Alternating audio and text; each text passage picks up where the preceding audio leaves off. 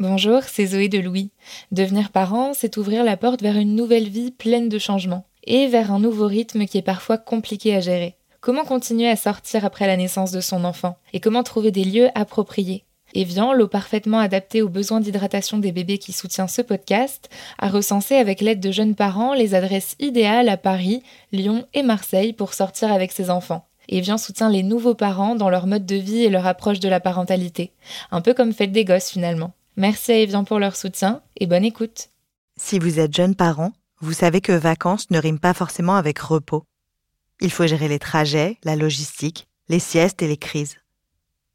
Alors avant l'été, on vous propose de réécouter les épisodes de Fête des Gosses qui vous aideront à mieux comprendre vos enfants. Et peut-être, en tout cas on l'espère, à vous reposer un peu plus. Bonne écoute et bel été. Louis.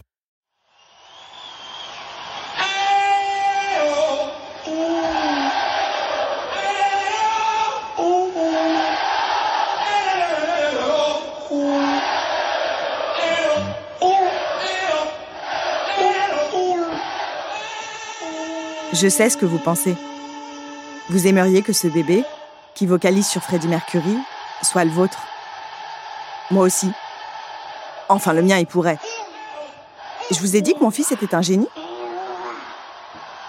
Pas un génie comme le vôtre. Un futur Mozart, quoi. Ça se voit déjà, en fait. Il a un truc avec la musique. Par exemple, quand il écoute les crocodiles, eh ben, il tape des mains. Et dans 50% des cas, il tape en rythme. Cela dit, le bébé de mon amie Lorraine, lui aussi, il a un truc avec la musique. Celui de Mehdi aussi. Et il paraît que le nourrisson de Céline maîtrise déjà la technologie complexe des livres Paco. Pourquoi on est tous persuadés d'avoir fait un futur virtuose? Et au fond, est-ce que tous les bébés sont vraiment aussi doués que le mien? Le prince de la double croche? Le king de la tierce picarde? Non, quand même pas. Franchement, en, 35 ans, je crois que je n'ai pas, je n'ai jamais vu un, enfant qui n'était pas doué pour la musique. Je vous présente Joan Koenig, la femme qui a mis fin à toutes mes illusions. Elle est directrice de l'école maternelle Koenig, une école bilingue avec une pédagogie axée sur la musique et l'autrice de Tous les enfants naissent musiciens, les pouvoirs insoupçonnés de la musique dans la construction de soi. Je suis allée la voir pour comprendre ce que la musique fait aux enfants et pourquoi c'est une bonne idée de faire rentrer la musique dans leur vie. Bonjour. Je suis... Ah bonjour Vous êtes là Oui Comment ça va? C'est un, peu, vide aujourd'hui, normalement. Je pense qu'elle m'aime déjà. Ils sont pas là aujourd'hui Exactement, voilà. Je suis Marine Revol Bienvenue dans Fête des Gosses. Et si possible des musiciens.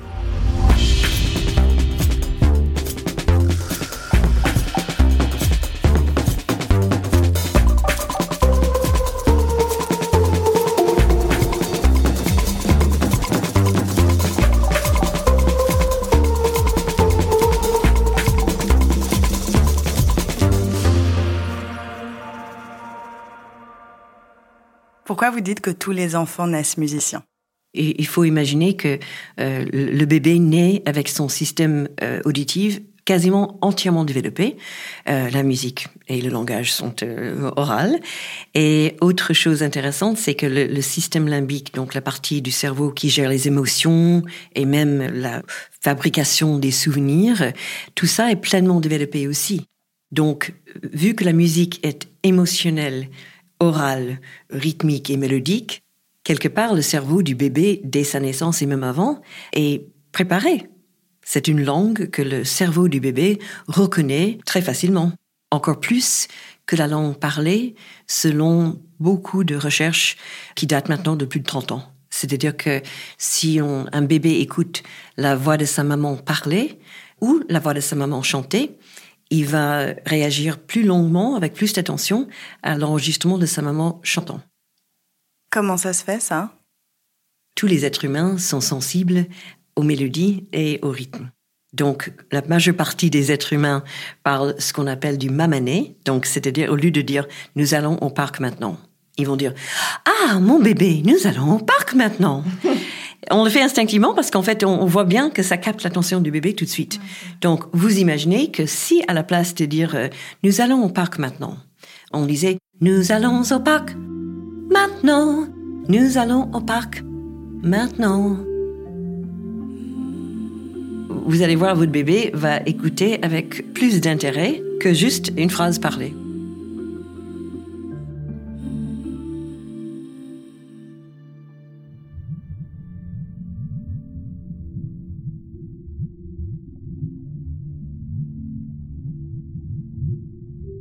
La première année de vie d'un bébé, la musique est un puissant outil de communication. En 1980, les travaux d'Anthony J. de Casper et William P. Pfeiffer avaient déjà permis d'établir que l'ouïe du fœtus fonctionne dès le troisième trimestre in utero, ainsi que son système limbique, ce qu'on appelle le cerveau émotionnel. C'est la raison pour laquelle les nouveau-nés préfèrent la voix maternelle, parce que c'est celle qu'ils ont le plus entendue avant de naître. Les bébés sont donc biologiquement réceptifs à la musique dès le premier jour de leur vie. À ce stade du développement, la musique engage même plus de zones du cerveau qu'à l'âge adulte. Ce que John Koenig m'explique, c'est que proposer de la musique à un enfant dans sa première année est quasiment vital. Ça contribue à fabriquer ce qu'elle appelle une couverture émotionnelle.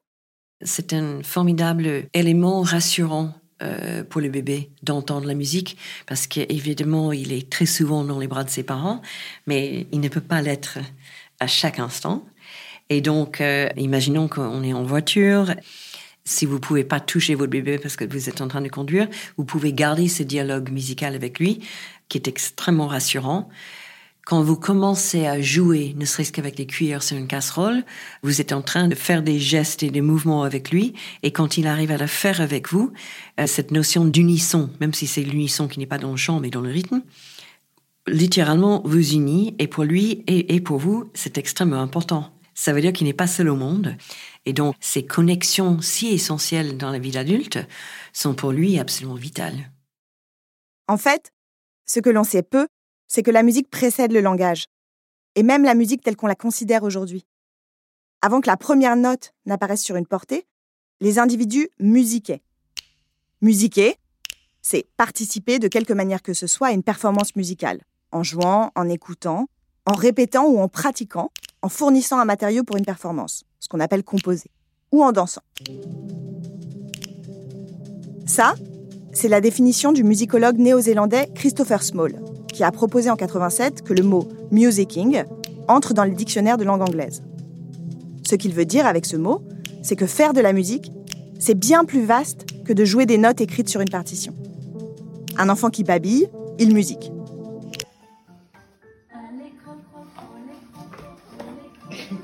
Et être encouragé à musiquer, comme on est encouragé à jouer, à fabriquer, à patouiller dans les premiers mois de sa vie, ça permet à un enfant de coexister, de rentrer en contact avec les autres.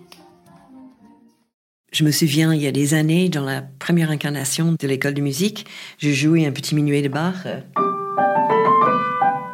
et je voyais une petite fille euh, qui avait 18 mois, euh, dont les parents n'étaient pas musiciens. Elle prenait ses gestes comme si vraiment elle était en train de danser comme une danseuse baroque, un petit minuet. Et j'étais émerveillée, mais je me suis dit, c'était absolument incroyable. Et en fait, je pense que le, faut comprendre le lien entre la musique et, tout ce qui est moteur chez l'enfant.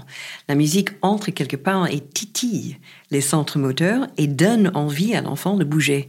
Et souvent et spontanément, ils bougent avec la musique comme s'ils étaient les petits chorégraphes. Et tout ça est, parfaitement naturel et spontané.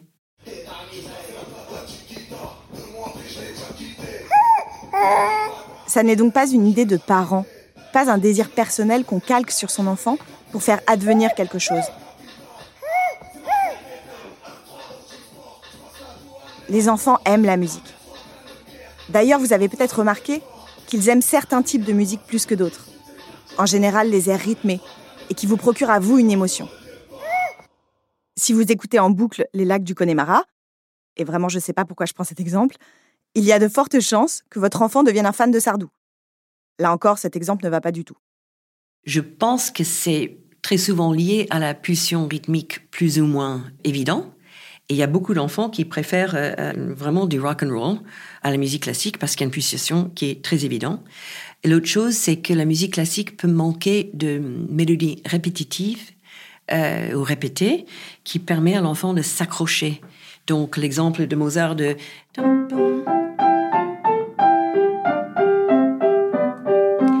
il y a des mélodies simples qui se répètent et donc l'enfant quelque part il a il, a quelque chose sur lequel il peut s'accrocher.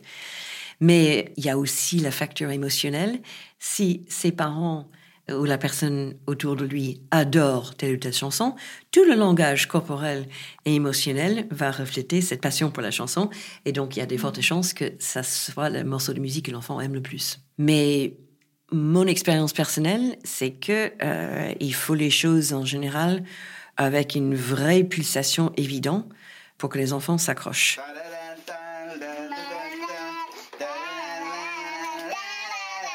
Et euh, si vous regardez sur YouTube, il y a une centaine de vidéos prises avec les bébés en couche qui dansent devant Freddie Mercury, qui chante We will, we will rock you.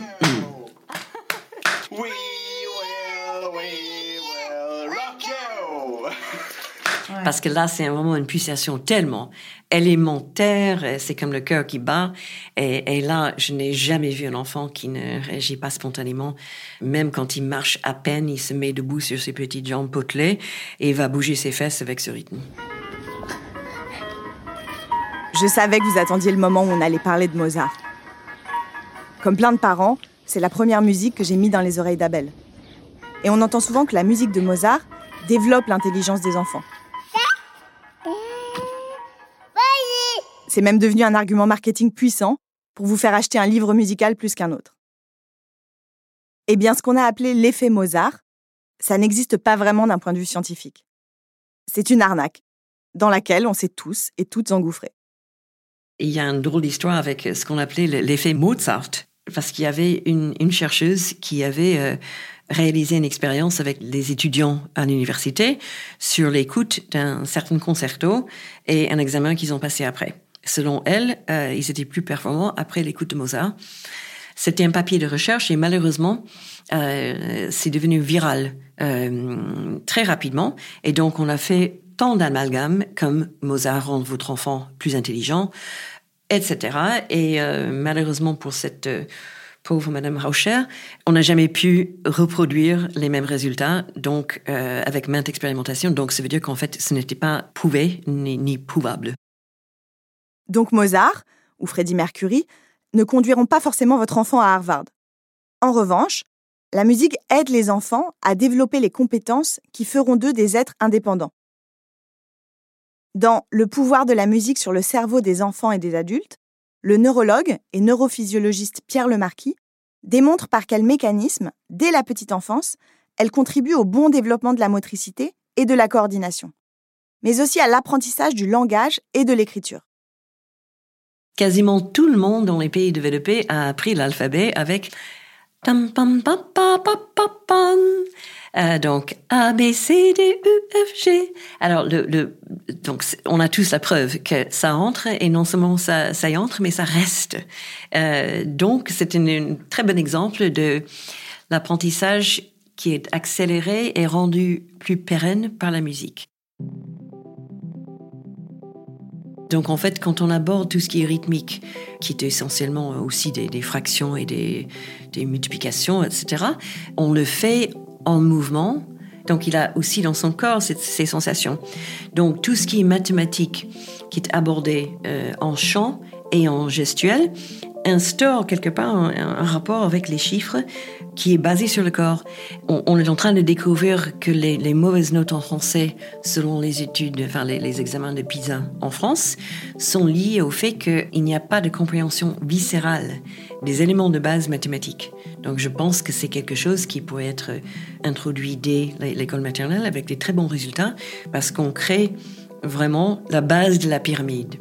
Donc, que les chiffres sont représentés dans le corps. C'est essentiel.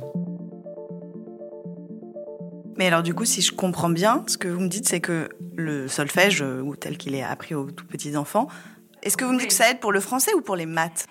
En fait, euh, ça va vous surprendre, mais c'est les deux. Parce mm. qu'en fait, euh, un enfant qui n'arrive pas à entendre les, les, mots différents dans une phrase va pas pouvoir entendre les syllabes dans un mot non plus. Et donc, je vous donne l'exemple. Un bébé, quand, euh, quand on dit on continue avec nous allons au parc, euh, pour les bébés, il entend et petit à petit, les mots deviennent compréhensibles. Donc, c'est nous allons au parc, nous allons au parc, nous allons au parc, nous allons au parc. Donc là, il entend clairement tous les mots séparés et aussi des syllabes. Allons. Donc, l'enfant qui pratique la musique va pouvoir taper ce qu'il entend. Donc, ça va être Nous allons au parc maintenant. Et ça peut se transcrire en écriture rythmique. Et euh, nous, ce qu'on voit, c'est que quand on fait ce genre d'exercice, on est en train de, euh, à la fois de peaufiner la compréhension rythmique, mais aussi insister sur le fait que dans une phrase, il y a aussi des rythmes et l'enfant va avoir besoin de justement d'entendre ces rythmes et d'entendre les syllabes au sein d'un mot pour pouvoir les écrire et mmh. lire.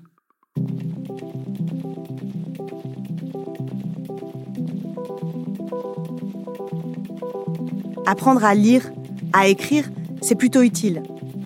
Se sentir en sécurité, être heureux, ça me paraît pas mal non plus. La musique aide pour tout ça. Mais il y a autre chose d'important. Les enfants ont besoin de la musique pour apprendre le nous. Ce fameux vivre ensemble qu'on entend à peu près tous les jours à la radio, mais qu'on ne pratique pas tellement.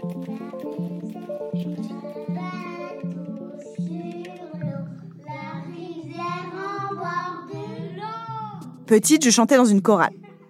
Eh bien, chanter ensemble, rechercher l'unisson, comme on le disait tout à l'heure avec les parents dans la voiture, ça ne tisse pas juste sa propre couverture émotionnelle, ça m'a aussi appris à faire groupe, à jouer collectif. Est-ce que c'est pour ça qu'à l'heure où je vous parle, j'ai toujours pas mis le chauffage? Je ne sais pas. Mais j'aime bien me dire que ça, plus mon découvert, ça a aidé. La musique n'a pas seulement des effets positifs sur l'acuité mentale, mais aussi sur le développement social et émotionnel. Sur l'empathie, en fait. Si vous prenez un groupe de cinq ou six enfants, ils ont une petite construction musicale à jouer ensemble qui peut juste être euh, juste ça sur plein d'instruments différents, sur un xylophone, accompagné par un piano c'est cet effort que les enfants vont fournir pour être synchronisés, qui est absolument une des clés de la voûte. Parce que pour se comprendre en tant qu'être humain, il faut pouvoir quelque part se synchroniser physiquement l'un avec l'autre. Donc, l'enfant qui pratique la musique très tôt, il est en train d'observer les autres, de les écouter, et surtout, très souvent, à la fin d'un petit exercice, on fait ce qu'on appelle une cadence finale et on fait faire quelque chose comme. Alors, ça, vous reconnaissez tout de suite que la morceau est terminée, mais ça peut vous surprendre, mais les enfants de deux ans le reconnaissent aussi, parce qu'ils ont déjà une euh, éducation musicale par l'écoute passive, parce que toutes les chansons folkloriques et pour enfants se terminent exactement de la même façon. Donc, ce qui est extraordinaire, c'est de voir un groupe de, d'enfants de, deux ans qui étaient joyeusement en train de taper sur les instruments, et dès qu'ils entendent... Ils des gosses. Vu le nombre de vertus de la musique, pourquoi, au lieu de faire coller des gommettes aux enfants, on ne leur apprend pas à jouer d'un instrument?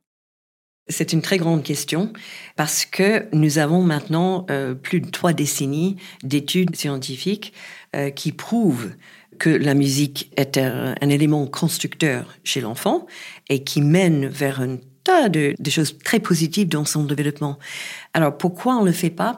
C'est simplement parce que cette information est relativement récente et je trouve que les programmes n'ont pas encore suivi. D'ici 30 ans, à mon avis, ça va faire partie de la vie à la crèche. J'espère que ça va faire partie de la vie à l'école maternelle aussi. Et est-ce qu'il n'y a pas aussi un, truc où, en, tout cas en France, où a l'impression que la musique, c'est pas aussi sérieux et l'apprentissage par la musique, c'est pas aussi sérieux que l'apprentissage par la lecture, par les mots, par Oui, je pense que c'est euh, euh, c'est une question que je me pose souvent. Et je pense qu'il y a un côté, euh, une tradition judéo-chrétienne qui dit que tout apprentissage doit être austère et sérieux pour être valable. Et ça me fait euh, éclater des rires aujourd'hui parce qu'en fait, encore une fois, nous avons 30 ans d'études neuroscientifiques et on sait qu'un enfant qui est stressé ou qui est malheureux, son cerveau est envahi de cortisol, qui est une molécule qui va l'empêcher de pouvoir fonctionner, même juste fonctionner sans parler d'apprendre, pendant des heures. Le cortisol est une des molécules qui, prend le plus longtemps à disparaître. Et j'ai appris ça après avoir dit quelque chose il y a à peu près 20 ans. Je disais, euh, l'enfant qui rit est, un enfant qui apprend. Ou uh, laughing child is learning child. Et donc, euh, je, disais ça juste après une observation euh, de beaucoup d'enfants, mais c'est intéressant qu'on le sait aujourd'hui. Un enfant ne peut pas apprendre s'il n'est pas heureux. Donc ça remet en question, je trouve, cette notion d'austérité qu'on a, pas uniquement en France, c'est la même chose aux États-Unis. Euh, dans beaucoup de pays, on favorise tout ce qui est science et technologie à la place de la musique. Bon, la bonne nouvelle, c'est quand même qu'on peut le faire individuellement. On peut intégrer la musique à la vie d'un enfant, et même très tôt, sans notes et sans mélodie avec le premier duo.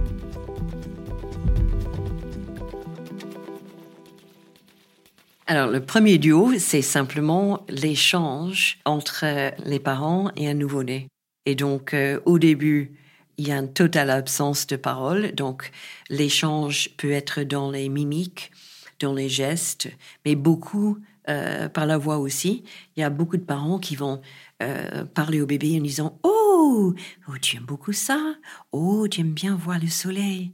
Et petit à petit, il y a un échange. L'enfant va répondre. Il va dire quelque chose qui peut sonner comme pas. Oh. Et donc, au bout d'un moment, ces échanges peuvent euh, être carrément comme une conversation, mais qui, euh, euh, qui est plus musicale que verbale parce qu'en fait, il n'y a pas de mots. Oui Ah, t'as compris comment ça marche donc, ce premier duo, vu l'absence de parole de l'enfant, euh, qu'est-ce qu'on a? On a les cordes vocales, les mélodies, les rythmes, l'inflexion, la tessiture.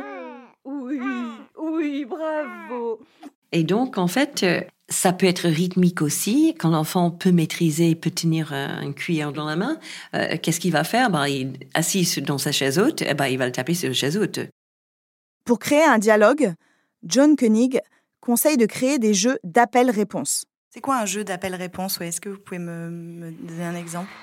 Ah bah le plus simple, c'est euh, dans un concert de rock, on dit Eh oh et tout le public va chanter Eh oh, voilà. Ou comme Patrick.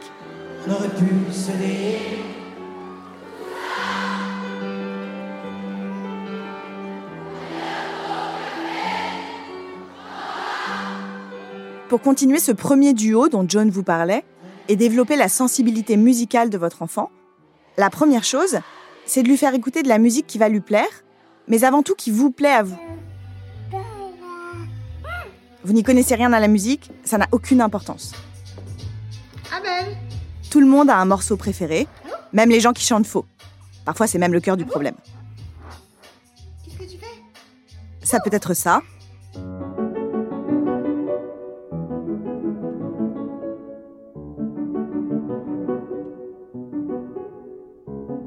Ou ça?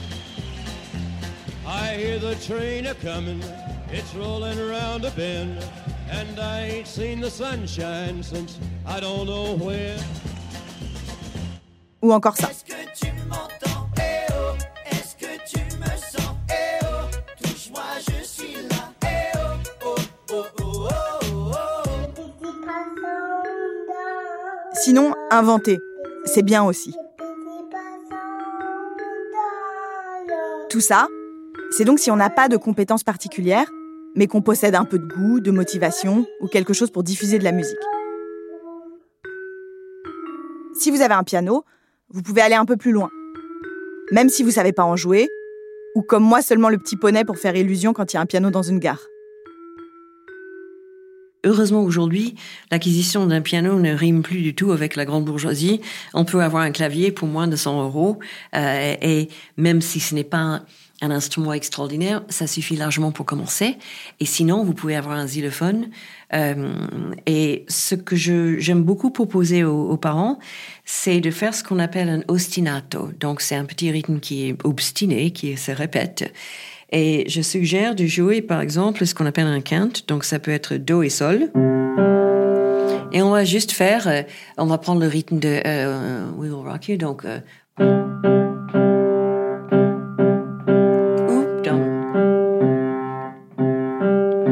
et invitez votre enfant à aller au piano et jouer n'importe quoi. Et l'enfant va se mettre à faire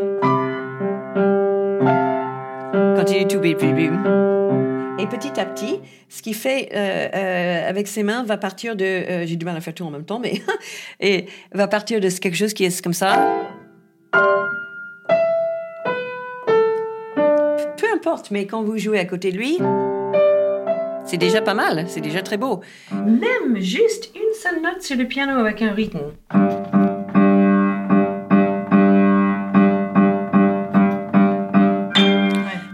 Mais, euh, déjà à deux, ça, donne, ça donne corps et euh, il y a un plaisir immense de la part de l'enfant. Et pour finir, est-ce que vous, si vous aviez euh, un exercice super facile que tous les parents peuvent faire une fois par jour avec leurs enfants, lequel c'est? Je pense que ça serait faire comme une espèce de rap avec son enfant. Surtout le matin, par exemple, quand il faut partir. Il faut mettre les chaussures, il faut brosser les dents, etc. Donc, euh, je pense que si vous lancez quelque chose et invite l'enfant de se joindre à vous, c'est pas mal. Par exemple, on va se brosser les dents. Hum, hum. On va se brosser les dents. Hum. Tu brosses tes dents, tu brosses tes dents, et petit à petit, l'enfant va répondre. Hum. Hum. On va se brosser les dents. Hum, On va se brosser les dents. Tu brosses tes dents. Tu brosses tes dents. On va se brosser les dents. Si vous le faites en, brossant les dents littéralement du haut vers le bas et remonter, il va le faire avec des gestes petit à petit. Il va vous joindre avec au moins brosser les dents.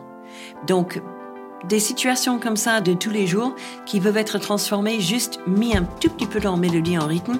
Ça amuse beaucoup les enfants, ça les engage beaucoup et vous commencez tout de suite à entrer dans quelque chose qui est créatif et lui, il va forcément vous imiter et vous copier. Et du coup, il va se laver les dents peut-être il va se laver les dents, il va essayer de mettre ses chaussures, euh, mais surtout, il va être concentré sur ce que euh, vous faites ensemble.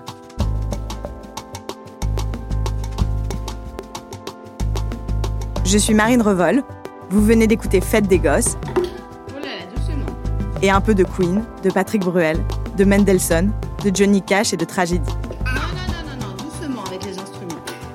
Doucement. J'espère que ça vous a plu et à vos voisins aussi. Non Cet épisode a été réalisé par Anna Bui. C'est toujours la même chose. Hein. La musique a été composée par Jean Thévenin. Si vous aimez ce podcast, Dites-le nous avec plein d'étoiles et de commentaires et envoyez-nous vos questions et vos remarques à hello@louismedia.com.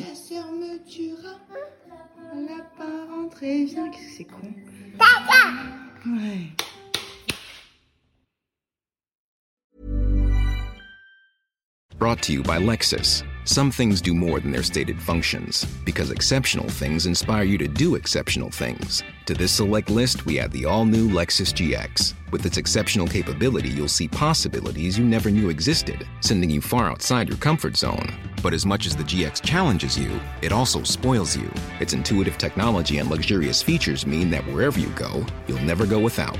Live up to it. The all new Lexus GX. Je présente mon billet. Elle prend mon téléphone, elle agrandit, je vois qu'elle zoome. Elle me dit Mais c'est un faux billet, madame. Et ce jour-là, je suis avec mon frère et je me dis Mais il se fout de moi ou quoi? Je lui demande à quelle heure il rentre et là, il me ment sur euh, l'horaire de retour et il me donne un horaire euh, trois heures plus tard. Sur les coups de midi, je sais pas pourquoi, je vérifie mon application bancaire et je me rends compte que j'ai été débité de 400 euros sur mon compte bancaire. Je vois le, le policier regarder euh, son écran, on voit qu'il y a un pavé, quoi. Et euh, là, il me regarde et il me dit, monsieur, je peux pas vous dire ce qu'il y a sur mon écran. Par contre, regardez-moi bien droit les yeux, fuyez. Je fais une marche arrière. Et à ce moment-là, une jeune fille arrive en courant. On lui hurle par la fenêtre que nous sommes toutes ces meufs. Donc je lui dis à toi, ramène ton cul ici tout de suite parce que ça va partir en cacahuète. Lover, voleur, une série de quatre épisodes tournée par Lisanne Larbani après son enquête dans Libération à propos de Lesty, le caméléon de Tinder, et à écouter à partir du 22 avril dans Passage, notre podcast d'histoire vraie. À très vite.